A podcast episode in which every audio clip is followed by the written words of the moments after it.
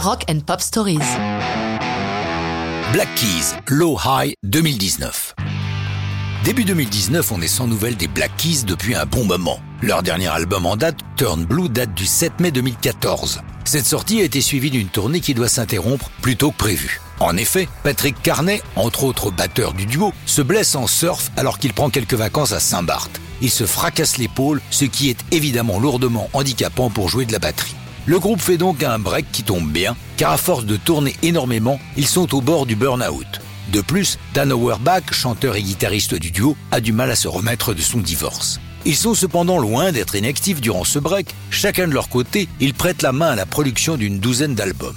Auerbach montant même un autre groupe baptisé The Arcs qui publie un album en septembre 2015. Mais tout juste trois ans plus tard, en septembre 2018, les deux musiciens se retrouvent au Easy Eye Sound Studio de Nashville pour mettre en chantier Let's Rock, leur neuvième album. La chanson qui va marquer leur retour, c'est Low High, premier single publié quatre mois avant la sortie de l'album. Le thème de la chanson Une peine de cœur, ce qui n'est pas nouveau dans leur répertoire, leur hit Lonely Boy en étant un autre exemple.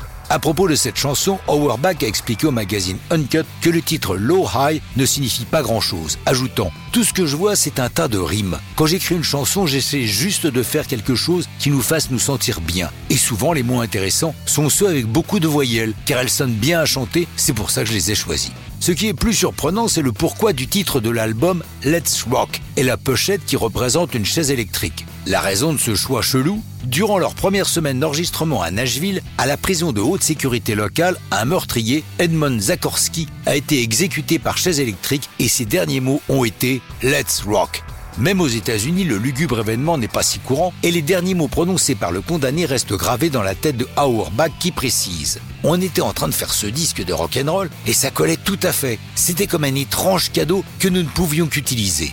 Le single et l'album sont unanimement salués par la critique et dès la semaine de sa publication le 28 juin 2019, Let's Rock grimpe directement à la quatrième place du 8 album US et se classe top 10 un peu partout dans le monde. À noter pour les amateurs, les Black Keys ont publié en 2021 Delta Cream, un album de reprise de blues, mais ça, c'est une autre histoire de rock'n'roll.